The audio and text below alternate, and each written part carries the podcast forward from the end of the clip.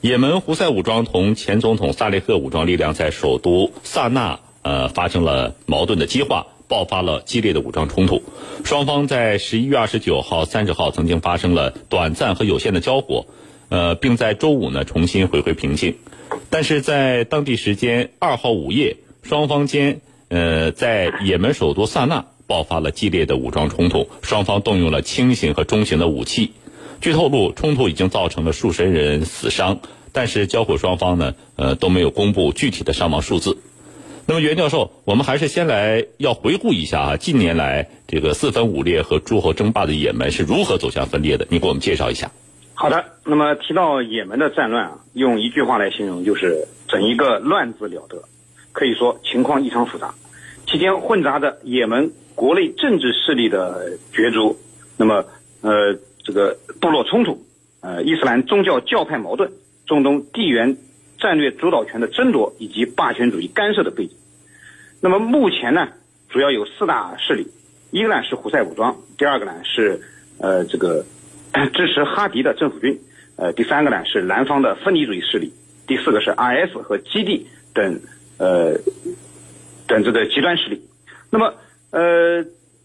这种错综复杂的因素，也就导致了今天也门陷入了这种四分五裂的呃战乱局面，可以说是征战不息，生灵涂炭，民不聊生。那么也门的内乱，它实际上起源于二零一四年开始的也门能源改革。那么当时也门政府废除了实行多年的燃油补贴政策，那么使本来已经十分贫困的也门百姓苦不堪言。那么这种情况下，受到西方阿拉伯之春影响的也门人民呢？也走上了街头，大搞颜色革命，上街游行反对也门政府。于是各种反政府势力啊，就趁机浑水摸鱼，借机呢大搞反政府活动。呃，其中闹得最厉害的要数大家熟知的胡塞武装。那么，二零一五年一月，胡塞武装这个在也门的首都萨拉与总统卫队交火，并且占领了首都，成立了总统委员会和全国过渡委员会。那么，也门的内战正式启动。呃。同年的三月，以沙特为首的海湾国家呢，就正式对也门实施武装干预。那么，呃，对也门呢境内的胡塞武装发动了空袭。那么，也门的局势呢也由此变得更为复杂。那么，就在胡塞武装与沙特为首的阿拉伯联军和也门政府军持续交火的同时呢，那么，呃，也门境内的呃伊斯兰宗教极端势力呢有了可乘之机。你像基地组织 IS 就趁机夺占了也门的部分地区。而作为什叶派代表的伊朗，为了和沙特争夺对中东地缘战略的主导权，也深陷其中。另外呢，也门内乱也有很深刻的美国因素在里面。那么，也门作为美国反恐阵线的一个重要成员，呃，哈迪的政府军呢，一直是美国支持的对象。那么，总之啊，也门内战实质上已经演变成为一场典型的代理人战争。表面上看是也门也门内部各种政治势力的争斗，那么实质上呢？这是外部大国地缘战略博弈的一个结果。呃，主持人，那程教授，这个刚才呢，袁教授也提到了哈，这个胡塞武装同前总统萨利赫武装力量呢，曾经是一个盟友的关系啊。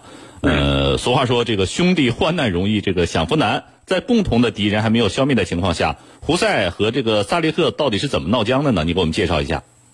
好的，这个在二零一四年的九月。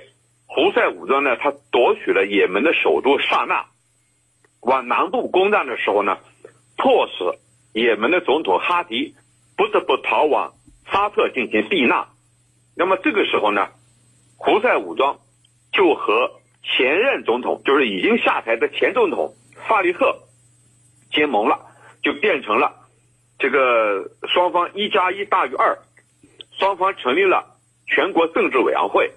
同年十月呢，还成立了民族救国政府，这样呢，也门就变成两个政府，一个就是胡塞武装和萨利赫前总统萨利赫他们组成的一个所谓的民族救国政府，还有一个呢，就是明显的政府，哈迪为首的，那目前呢流亡在沙特。问题出在哪儿呢？今年九月，胡塞武装宣布任命。最高司法委员会主席和财政部长等一系列的内阁人选。那么这个做法呢，让萨利赫非常恼火。为什么？萨利赫认为事先没有跟他商量，我觉得这是一个借口。最主要的原因是什么呢？最主要的原因是你胡塞武装，你只是一支武装，并没有具备组建政府的资格。而我萨利赫呢，我是前任总统，我才有资格来决定政府。所以呢，双方爆发了矛盾，闹僵了。那么在最近呢，双方发生了交火，这是呢双方出现矛盾的一个过程。但是我认为最根本性的问题还在于地缘战略因素对各方的影响和冲击。那么这怎么去理解呢？其实萨利赫非常清楚，沙特必将通过各种各样的途径对也门实施军事打击，这种军事压力很有可能前所未有。那么因而呢，萨利赫做出一个决定，要和沙特进行和谈。那么一旦进行和谈，胡塞武装就认为他们一方遭到的出卖，这种固有的矛盾加上现实的危险，迫使呢双方呢终于分道扬镳。那么下一步，双方很有可能爆发更加激烈的冲突。那么这一次冲突呢，已经导致一八十多人受伤，加起来有一百多人伤亡，这是非常严重的事态。那么，如果说萨利赫倒向沙特那边，那么对沙特来说非常有利，他可以利用这种矛盾去分化瓦解这个抵抗联盟，就是把胡塞武装呢进一步孤立。那么孤立到最后呢，有利于沙特对也门实施清剿，能够使哈迪重新回到也门。当然。也门的矛盾是非常错综复杂的。过去有南也门、北也门是两个国家，即便你沙特和萨利赫联手，那么哈迪是否愿意？就是目前的流亡政府，他们是否愿意？他又是怎样的考量？所以呢，这里头依然有不确定的因素。总而言之，这意味着也门还会继续动乱下去。主持人，嗯。那么，袁教授，也门胡塞武装与前总统萨利赫武装力量冲突的同时啊，那么三号通过其网站发布消息说，当天呢向阿拉伯联合酋长国首都阿布扎比的一座核电站发射了一枚这个弹道导弹，但是呢，阿联酋方面却否认了这一说法，这透露出什么样的信息呢？好的，那么从这则信息的内容来看呢，我更相信阿联酋官方的说法，因为首先从技术难度上讲啊。胡塞武装应该不具备发射巡航导弹的条件，目前没有信息表明胡塞武装已经拥有了技术难度更为先进的巡航导弹。呃，不过我们也注意到，有的媒体呢是用弹道导弹来报道这一消息的。呃，应该说胡塞武装还是有一些类似飞毛腿这样的早期型号的近程弹道导弹。呃，但是即便是胡塞武装有这样的导弹，一旦发射，呃，真的像媒体爆料的那样击中了阿联酋阿布扎比的核电站，那么后果。是不堪设想的。那么现在绝对不会呃像现在这样平静。那么在我看来呢，呃这则假新闻啊，更多的是向海湾国家发出一种恐吓。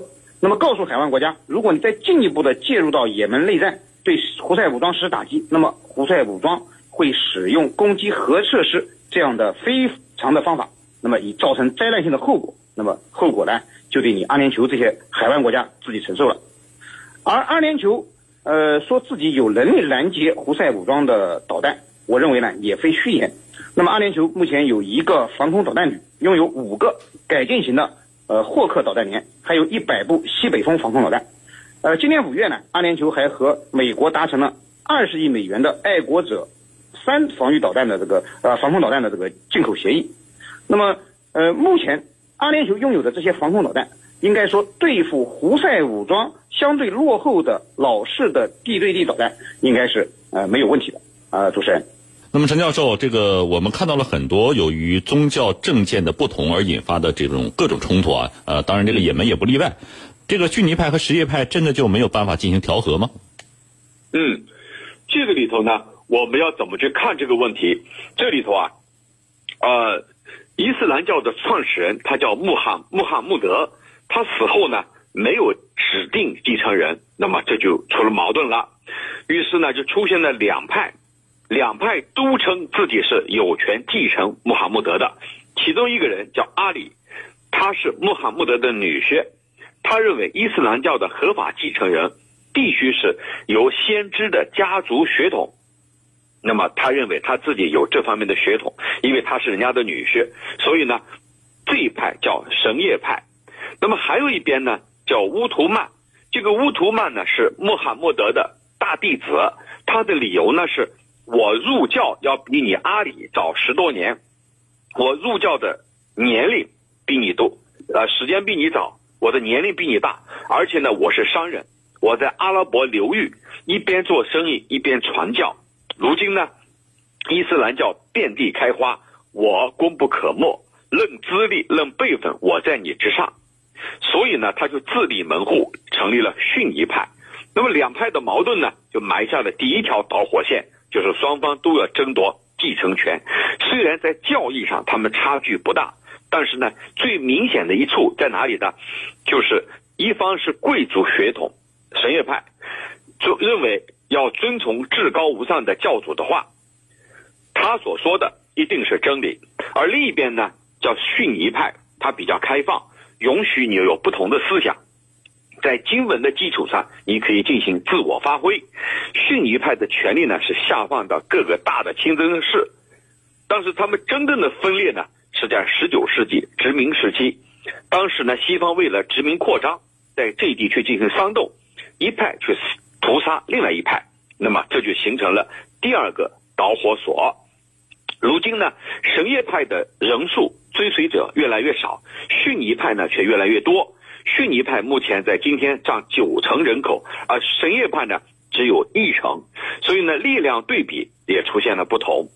那么如今呢，我们可以看到以沙特为首的是逊尼派，而以伊朗、伊拉克、呃叙利亚少数国家是什叶派。所以呢，什叶派总体上是处于一种守势，逊尼派呢是处于一种攻势。他们之间的这种矛盾，从历史恩怨到现实问题，导致他们水火不相容。主持人，嗯，好的，非常感谢二位教授做过我们今天的谈兵论战，来给我们进行的分析，谢谢。